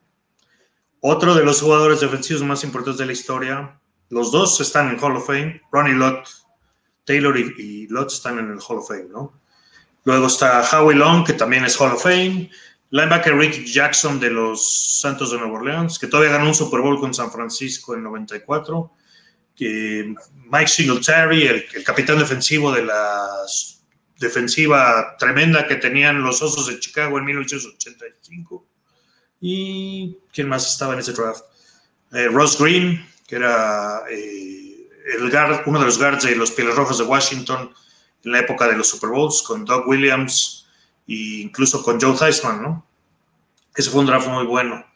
Y otro draft que me llama mucho la atención es el del 57, donde son jugadores que a lo mejor no son tan conocidos por la diferencia que tenemos de años con ellos, pero eh, Paul Hornan, jugador de, los Packers de Vince Lombardi, era uno del half, que además ganó el Heisman en Notre Dame y ha sido la única vez que, un jugador de un equipo perdedor ha ganado el Heisman en la historia, ¿no? En 1956. ¿Quién más estaba en ese draft? Eh, Sonny Jurgensen, que fue coreback originalmente de las Águilas de Filadelfia y luego terminó en los Pieles Rojas de Washington. Estaba. ¿Mandé? Es el de Jim Brown, en efecto. Jim Brown también estaba en, ese draft y, bueno, es muy discutido el tema de por qué no le dieron el Heisman a, Jim Brown, ¿no?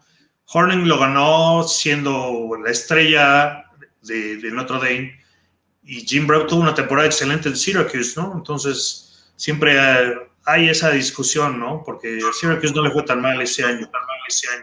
Entonces, ¿quién más está por ahí? Está, Tommy McDonald, que fue un receptor excelente de, las Águilas de Filadelfia.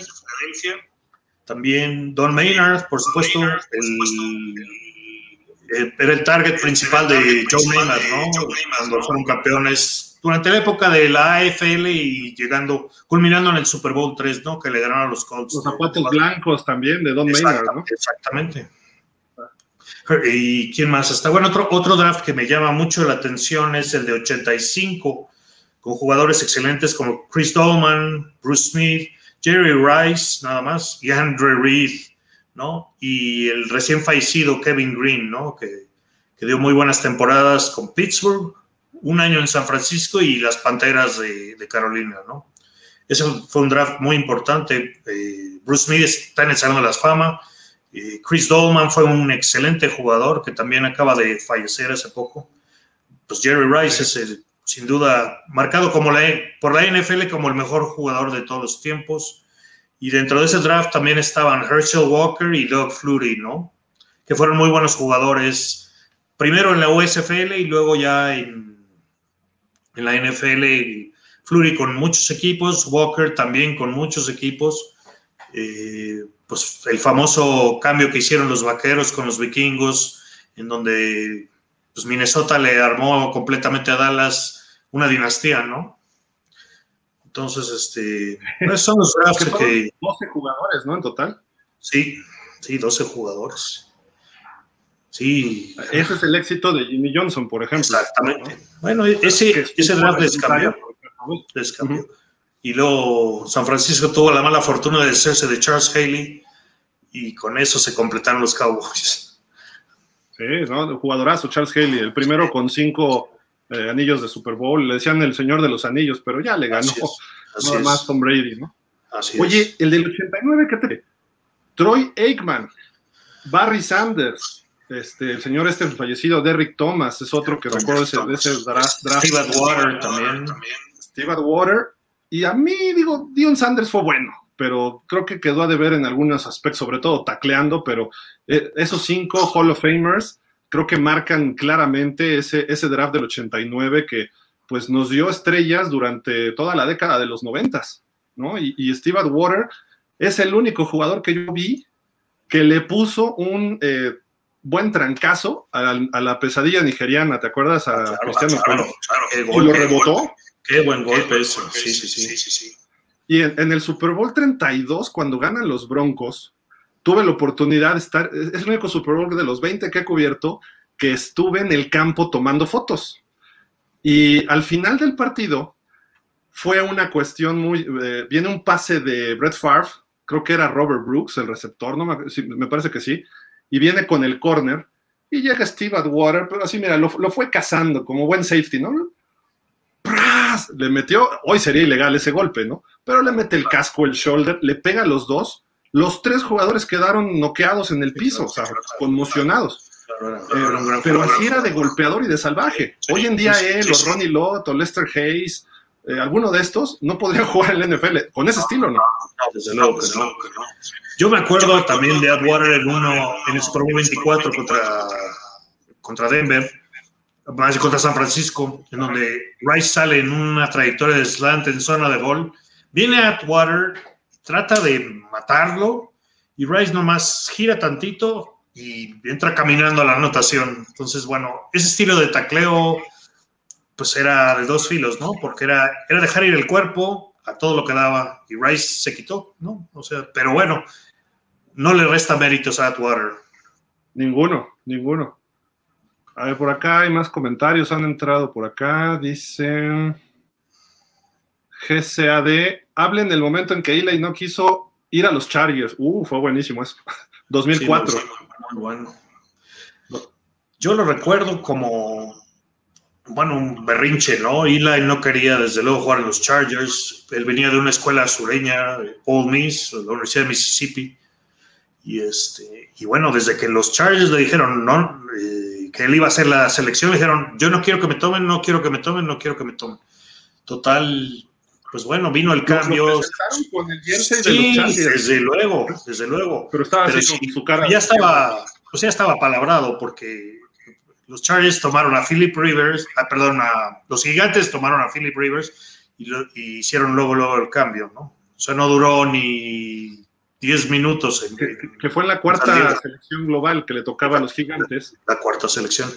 Ellos querían a Ben Roethlisberger. Claro. Pero dijeron, bueno, si está Eli disponible, pues me llevo a Eli. Entonces, ¿a quién, quién te gustaría Chargers que no sea Eli? Si los Chargers le hubieran dicho Rotlisberger, hubieran hecho por Rotlisberger. Cuando dijeron Philip Rivers, por él. Que no tuvo mala carrera, ¿eh? O sea, era un jugador muy bueno. Lo que pasa es que de esa clase fue el único que no ganó Super Bowl, ¿no? De acuerdo, y, le tocó pues la época de Marty Ball, ¿no? Que parecía que traía la mala suerte siempre ahí. Claro, exactamente, con Schottenheimer. Con la Danian Tomlinson, Sean Merriman, todavía algo de Junior Seau, de Rodney Harrison. Eh, era un equipazo los Chargers y siempre le faltó ese extra, ¿no? Este, una, una pena, una pena. Nos dice por acá, César Thomason Hill, sigo en lo mismo, que Miami haga cambio de picks de primera ronda del 2021, que otorgue algunas de 22 y 23. Nos podemos arrepentir. Saludos, ok. Marco Antonio dice, dijiste que Edelman fue séptima ronda, ¿qué número fue?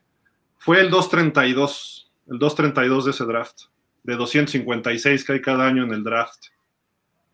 GK dice, ¿en qué año de draft se seleccionó a Barry Sanders y en qué ronda? Fue primera ronda. Fue primera ronda. en el 89, fue el porque fue el ganador del Heisman en el 88 en Oklahoma State. Entonces sí, los Leones lo tomaron en la primera ronda.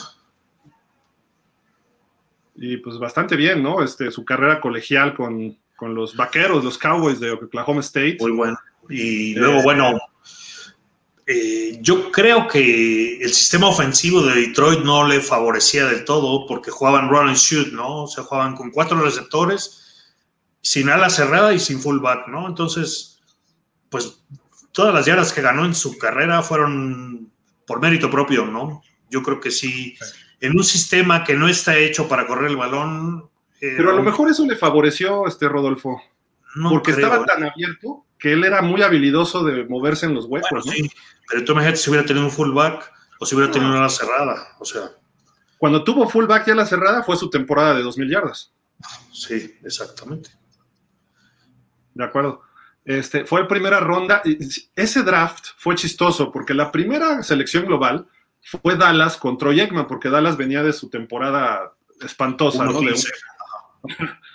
en la segunda le tocaba a los Sí y cometieron uno de los busts. Bueno, no se sabía en ese momento porque ese jugador estaba, era el mejor rankeado, ¿no? Para ese draft. Tony Mandarich, Tony este tackle. Mandarich, Sí, sí. Y resultó un fracaso de. Creo que es el peor. Entre Ryan Leaf y él, creo que son los peores en la historia. Y quizá Brian Bosworth. Brian Bosworth, sí. Quizá esos tres, ¿no? Habría que analizarlos un poco más, pero. Exacto. Pero Tony Mandarich se, da- se siguen dando de topes los Packers, creo que de ese, de ese Sí, juego, ¿no? Y además tenían buen equipo, es, en Dijeron, esos años tenían buen equipo los Barry Packers. Sí, Venga. sí, claro, claro. Emanuel acá nos dice, Manuel Bustamante, ¿cómo estás, Emanuel? Saludos, Gil y Rodolfo. ¿Cómo tomaron la noticia de Edelman? ¿Será Hall of Famer? Pues ya lo platicamos todo el Lo, lo programa. platicamos todo el programa, pero Gil dice que sí, yo tengo mis dudas. Los números no le dan y este y, y la verdad es que hay jugadores que no están, que deberían estar, que tienen mejores números que, que, que Edelman, ¿no? Acá, Marco Antonio, ¿sí saben o no? Pues, ¿no? Vamos con el tío Google siempre. Emanuel dice, qué pobres comentarios haces, Marco Antonio, haz un programa tú y verás cómo no sabes nada. Ok, no hay problema. Ya, tranquilos todos, no, no pasa nada.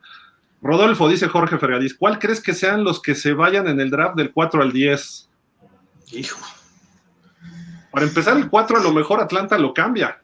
Está- se está hablando que va a ser un trade, quizá el día del, del- del draft, sí. pero se ha hablado que puede ser quizá Carolina, quizá Denver. Hay Pats. quienes dicen que hasta Dallas, que Dallas a lo mejor lo hace por el señor Kyle Pitts, o bueno, el chavo Kyle Pitts, que yo no creo que lo hiciera Dallas, pero bueno. O los Pats por un coreback que ellos estarían tras Mac Jones. Pero ¿qué tal si San Francisco también son de esos rumores y cosas de humo que vende de repente la NFL previos al, draft? Parece que los 49ers están clavados con Mac Jones de Alabama. No creo que se hayan brincado nueve posiciones para ir por Mac Jones, que les Yo hubiera caído. lo creo. No, yo tampoco lo creo. Yo creo que van a tomar a Justin Fields Yo también. y es probable que el siguiente equipo, ya sea Atlanta o quien caiga en esa posición por, por un trade, se lleven a Trey Lance antes que a ninguno, ¿no? Podría ser la primera ocasión en la historia que los primeros cuatro drafts son corebacks. De hecho, si son tres, Ajá. o sea, si San Francisco se lleva coreback y los Jets también, como se espera, ¿Qué es lo que va a pasar? La primera vez que tres corebacks se van así, uno, dos, tres. Claro, claro. Hay quien dice que va a haber cinco corebacks en las primeras diez. 10, exacto. Sí, estaría. Ahora, yo también creo que San Francisco no hizo ese cambio tan drástico para llevarse a Mac Jones en la tercera, ¿no? Mac Jones pudo haber estado ahí en la 12, que era la que tenían originalmente. Entonces, de cualquier manera, hace dos semanas estuvieron en el Pro Day de Alabama, ¿no? Y estaban ahí Sean Canahan y, y- y- y el gerente general. Sí, este, entonces, John, Lynch. entonces, al final del día, pues, todo el mundo se casó con la idea de que este, este, ese es el que van a agarrar. Pero ah, hay otro Pro Day la semana que entra de Ohio State para ver es- exclusivamente a Justin Fields y van a North Dakota State para ver exclusivamente a Trey Lance. Entonces, eh, Ya, reservaron vuelos los 49ers. por eso. hay mucho humo alrededor de esto, ¿no? O sea, lo que pasa es que como es- ese día estuvieron en el camp de, de Alabama, dijeron, "Va- eh, van por Mac Jones y ya lo vieron y no sé qué. Y por lo que vi a Mac Jones no le fue tan bien allí en el, en el Pro Day ese, ¿no? Entonces, yo creo que no, no va a ser el- la selección 3, sino va a ser alguien más. Ahora, de los siguientes jugadores, pues es muy probable que se vaya Penay Sewell, ah, lo más seguro es que vaya a los Bengals. Ah, mira, ahí tienes un Ahí está el gráfico del orden del draft. orden de- ajá, entonces, vaya a los Bengals, sobre todo para Joe Burrow, ¿no? Que necesita línea. Que bueno, Oye, pero imagínate juntar a Joe Burrow con Jamar Chase, que el temporadón que tuvieron los dos en 2019. ah, no, claro. ¿No sería atractivo eso? eso. Sí, completamente. Podemos, eh, compañeros en LSU, entonces se conocen bien. Pero Esperemos que no, para que nos lo dejen a Miami o a Chase o a. Pero lo que agarre Miami en la posición 6 va a ser muy bueno. Yo creo que tienen a, a Pitts, que es muy bueno. Y si les cae llamar Chase también, o incluso este, eh, Patrick Surtain, tienen opciones los delfines, ¿eh? No te sientes tan mal, mi querido Gil. no, no, no, creo, creo que la sexta es muy buena, ¿no? La verdad, tienen buenas posibilidades. Y en teoría, todo indica que te vas a llevar o a Kyle Pitts o a llamar Chase. Alguno de esos va a quedar ahí, ¿no? Que son de los mejores rankeados fuera de corebacks, ¿no? Entonces, quizá Penny Swell. El peor de los escenarios, que Atlanta escoja a Kyle Pitts, Cincinnati a Burrow, pues te llevas a Penny Sewell, que consideran que es el tackle mejor rankeado en no sé cuántos años, ¿no? Entonces, apoyas todavía más a Tua en ese sentido, pero no es una necesidad grave en Miami liniero ofensivo, pero puede ser, ¿no? Pero, bueno. Yo te digo, lo que le caiga a Miami va a ser bueno, ¿eh? Le va a servir a Tua. Detroit, pues como, ¿para qué le ves? Hijo. Pues Detroit, yo creo que lo que va a hacer es agarrar al mejor jugador rankeado de los que queden, ¿no? Podría ser llamar Chase. Sí, en cualquier posición, porque Detroit necesita mucha ayuda. Este, difícilmente agarrarán a Trey Lance porque pues tienen a Goff, entonces tienen coreback nuevo, no ese no lo van a exponer. Luego vienen dos corners. Pues sí, sí, es posible que pase. Sí. Y luego vienen dos corners que son muy importantes, Patrick Surtain de Alabama y, y JC Harris de South Carolina, que pudieran estar ahí. Entonces, bueno, pues Detroit va a agarrar. Este, McFarley, ¿o cómo es? Este o, Micah Parson, el de Micah Parson, el de, el de Penn State, que es un excelente linebacker. Entonces, o sea, tienen opciones los Leones, ¿no? Las Panteras, pues igual acaban de traer a Sam Darnold. Pues bueno, igual yo creo que van a agarrar al mejor jugador disponible. Denver yo creo que las Panteras pueden ir por receptor, ¿eh? Pues tienen muchas posibilidades. Le ayudaría bastante. O, o, linieros, porque necesitan línea ofensiva. Bueno, las Panteras tienen ahí opción con los dos receptores de Alabama, ¿no? Este, Waddle y, y, y, Devonta Smith, ¿no? Son los que, los que podrían estar porque creo que Jamar Chase está mejor rankeado.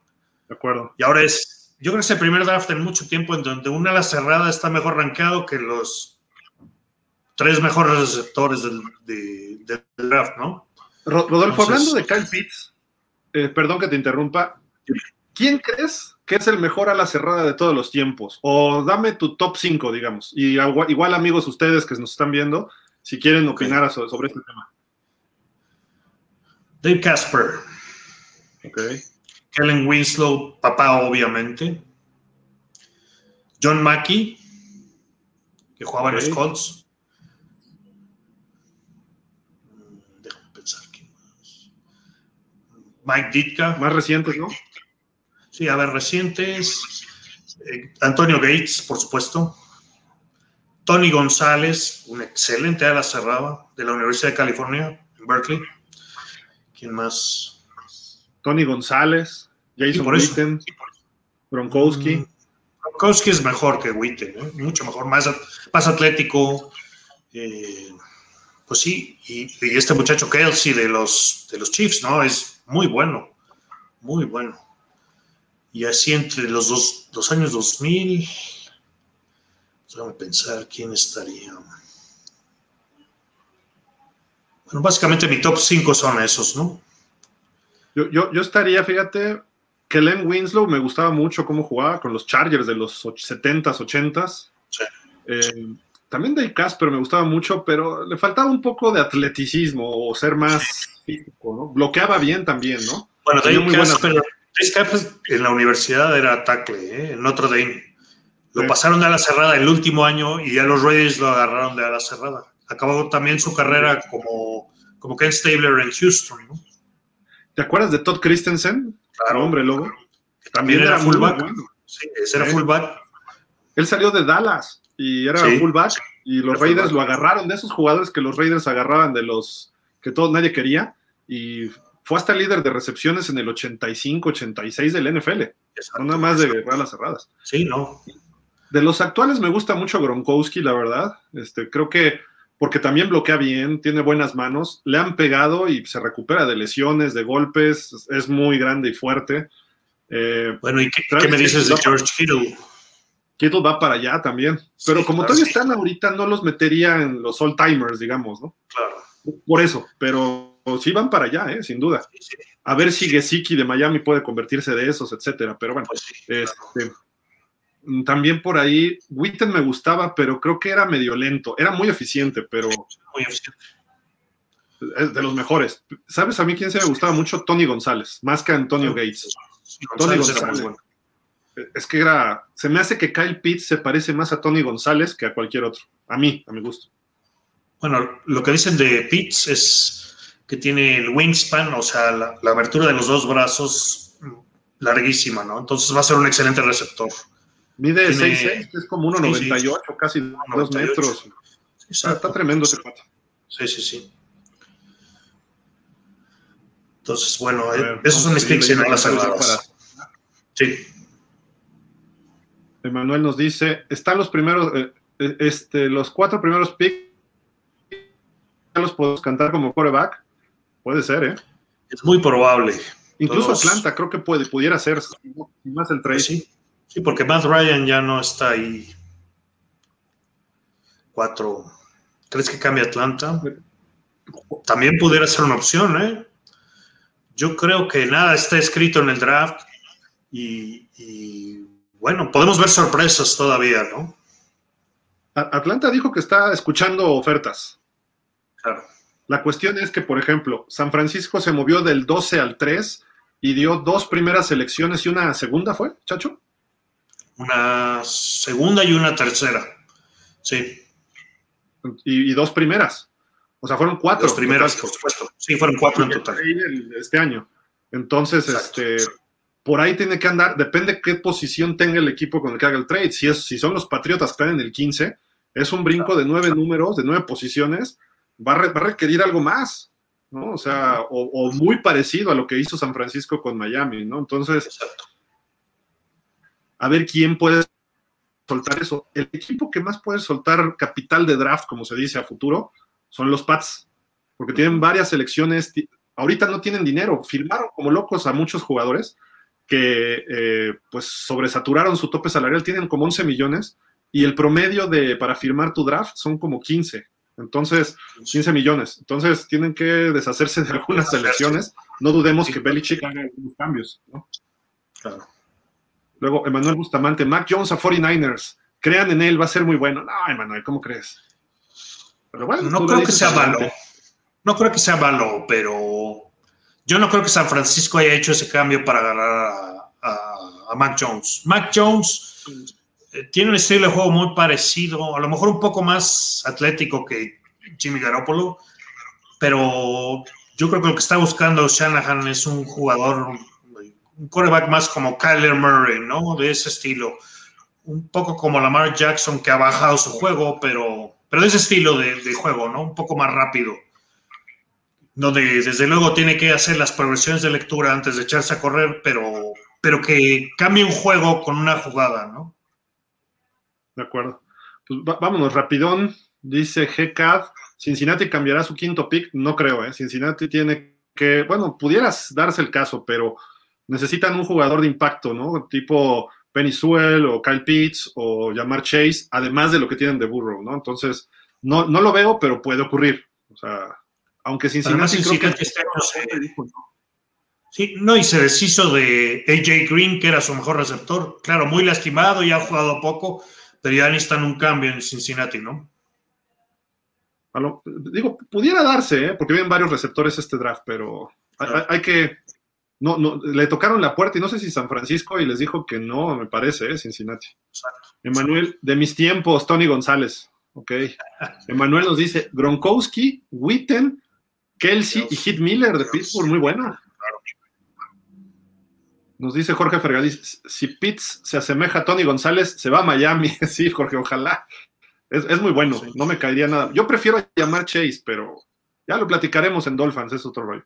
Jorge, imaginen un cambio al 4 de Chicago. ¿Tendrán con qué realizarlo? Ah, déjame checarle un poquito porque no lo sé cómo anda este, Chicago de, Ahora selección. Ahora que es, este, ¿cómo se llama? El rifle pelirrojo. Andy Dalton, ¿no? Entonces, es muy probable que pudiera Chicago hacer algo desesperado para conseguir un coreback, ¿no? Hay que ver, hay que ver. Digo, es temprano todavía Faltan tres semanas y ese día van a pasar sorpresas, ¿no? Pero Chicago tiene muchas necesidades, entonces no, no me suena descabellado, ¿no? Sí, no, no, no, no suena tan, tan mal la, cuestión, pero habría que ver qué tanto pueden sacrificar, ¿no? A lo mejor un veterano de por medio, ver selecciones en los próximos años, no tanto en este. Eh, estoy, estoy, aquí revisando exactamente todo lo que tiene Chicago ahorita. Déjame ver, acá está. Ábrete, Sésamo. Dice, tiene la 20, el pick 20 de este año. Serían un brincote que de 15 o de 16. 16 lugares. mucho. Tiene una segunda ronda que es la 52, tiene una tercera que es el 83, tiene una, no tiene cuarta, tiene una quinta, 164, tiene dos sextas, tres sextas. Eh, la 24, 208 y 221. Y ah, otra sexta también, la 228. No tiene séptima tampoco. Que bueno, las séptimas, pues, son sobre todo para trades de, pues, de otro rango, ¿no? Normalmente. Entonces, este año tienen dos, tres cosas, pero creo que también tienen que surtir eh, talento. ¿no? A lo mejor con la 20 se pueden llevar un buen receptor todavía para apoyar a Allen Robinson. Y si Allen Robinson el año que entra se vuelve a poner necio, pues ya, ¿no? O sea, hace este movimiento. Y GCAT nos dice, ¿qué pasará con Bridgewater? Yo creo que se queda, ¿no? De reserva de Darnold este año. Para, porque ¿qué tal si Darnold sí sale un petardo? No sé, porque tienen, tiene el problema del contrato de Bridgewater, es muy alto como para ser sustituto, ¿no? Entonces, yo creo que sí van a buscar deshacerse de él. Y si trajeron a Sam Darnold, pues eso ya marca el fin de Bridgewater en Carolina, es mi opinión. Por ahí creo que intentaron hacer un trade la semana pasada, pero... Exacto, exacto. Pero sí van a buscar moverlo, ¿eh? Sí. Yo lo dejaría, pero renegociando contrato, porque son veintitantos millones, una cosa así. Sí, claro. Ahora, Darnold está en su último año de contrato de novato, obviamente va a estar a prueba y tiene una opción de un quinto que creo que la puede aplicar a pesar del trade el equipo de Carolina. Entonces, si no te funciona Darnold, pues yo mantendría a Bridgewater. Este año, pues le pagas a Bridgewater más, pero le estás pagando 6, 7 millones a, a, Darnold. Pero bueno, esos temas estarán más este, Después del draft, vamos a ver también qué hace Carolina. ¿Qué es lo que pasa? Eh, rapidísimo, bueno, el draft que a mí me gustó muchísimo y por obvias razones, el del 83, la clase del 83, donde llega John Elway, Dan Marino, Jim Kelly, no solo corebacks, sino también hubo jugadores como Darrell Green, Hall of Famer, Jim Covert, este famoso tackle de los Osos de Chicago, Richard Dent, el que fue hasta MVP de un Super Bowl, también Hall of Famer, eh, Bruce Matthews, un super liniero ofensivo que jugó todas las posiciones de línea ofensiva, llegó como tackle, jugó como guard, como guard jugó como centro, eh, capitán del equipo, no ganó Super Bowl, no le tocó con los Titanes, perdió contra los Rams ese Super Bowl 34, pero sin duda muy merecido, ¿no? Y obviamente el que a mi gusto, por el estilo de jugar y esto, es el que más me ha gustado de todos los tiempos, Eric Dickerson. Obviamente Sanders es muy bueno, Emmitt Smith, pero a mí, si me dicen el prototipo de un corredor, yo diría, vean a Eric Dickerson, físicamente, su biotipo, y yo quiero un jugador así. Sí, sí. Entonces, ese draft fue fenomenal. No, fenomenal. Y me acuerdo mucho de ese draft porque Marino se quedó hasta el lugar veintitantos, ¿no? Le tocó a Miami. El Super Bowl contra Washington. Exacto. Para que, para que te acuerdes. Y Washington Sí, los Jets tomaron a Ken O'Brien en lugar de tomar a Dan Marino. Y la cosa hubiera cambiado. Pittsburgh, también. Se llevó a Gabe Rivera, un buen liniero. Que no les duró, se lastimó la rodilla luego, luego. No, y tuvo un accidente horrible que casi horrible, se, sí. paralítico sí, tiempo, me parece. Sí, sí, sí. Y este. Pero de ese draft sí, pues muchos Hall of Fames, ¿no? Sí. Pero bueno, incluso Jim Covert fue, fue compañero de, Dan Marino en Pittsburgh, ¿no? En la Universidad de Pittsburgh. De acuerdo. Las Panteras. Solo que él sí fue campeón en la NFL. Exactamente. en fin. Rodolfo, pues vámonos, ya nos echamos una hora y media, se va volando, obviamente, el tiempo. Este, recuérdale a la gente, por favor, tus redes sociales, donde te sigan y este, para tienes otro tipo de programas allá, ¿no? Están con otros cuates como Alex. otro tipo de programas. Este, estamos en la estación es rocksportsradio.net, ¿no? Ahí pueden oírnos, hay música de rock todo el día y tengo un par de programas ahí, uno que se llama Rock Sports and More, Rock Sports y Deportes, donde estoy con Pablo Iruega, el Tapanava, Ricardo Bravo y Alejandro Centeno. Y, tenemos otro programa en la estación con Ricardo Bravo y Oscar Clériga que se llama Sports Radio por Pepe Espinosa, donde se le hace un homenaje a Pepe Espinosa, que fue un importante comunicador eh, en México de, que apoyó mucho al fútbol americano, tanto de la NFL como de la NCAA como de México, ¿no? Entonces, pues escúchenos ahí, este, los, los esperamos. Eh, el programa de esports eh, estrena ahorita en media hora y, el, de Rock Sports and More estrena el miércoles a las 8 de la noche. Entonces, los esperamos y pues nada más agradecerte, mi querido Gil, por la invitación. Espero que nos veamos la siguiente semana también, ¿no? Al contrario, ¿no? Gracias por estar acá con nosotros. Eh, ya platicaremos también de recuerdos cuando jugábamos y cosas así, cuando tú jugaste en Liga Mayor y cuando nos hemos encontrado en Super Bowls, etcétera. Pero bueno, muchísimas gracias a Rodolfo Vázquez, eh, Chacho, como lo conocemos en el medio del fútbol americano. Eh, mucho éxito en este proyecto de Rock Sports Radio Net. Eh, también estás en Spotify y tienes redes sociales, síganlo por allá. Luego las vamos a ir poniendo también aquí en el programa. Y va a estar con nosotros en el Classic todos los lunes a las 6 aquí para platicar de la historia de la NFL. Ahorita a las 8 viene el programa de cuarta y veinte con eh, Diego Sotres y con José Carlos Sierra, también un análisis peculiar con estos eh, dos eh, conocedores del fútbol americano, grandes conocedores. Mañana a las 5 nos vemos aquí y en Sensación Deportiva, como siempre, para platicar del NFL con el resto del equipo, Emanuel Bustamante, obviamente estará también Alberto Espinosa, Daniel Velasco, etcétera, todos, todo, todo el equipo. Y pues mañana también los Dolphins nos vemos para platicar de la semana, cómo le fue a los Dolphins, etcétera. Esto a las siete y media de la noche. Muchísimas gracias. Acá GCAD nos dice muchas gracias por sus conocimientos y respuestas. Suscrito y buena tarde. Gracias, gracias GCAD. Ahí síguenos en las redes. Qué bueno que estás en YouTube. Nos despedimos. Muchas gracias, Chacho. Cuídate, estamos en contacto. Gracias, Gil, y muchas gracias al público que nos escuchó. Pero bueno, ¿me escuchaste? Sí, sí. Sí. Chacho, gracias, nos estamos viendo. Gracias, sí. Hasta la próxima, quédense en pausa los dos minutos y nos estamos. Nos estamos. No, hombre, un abrazo.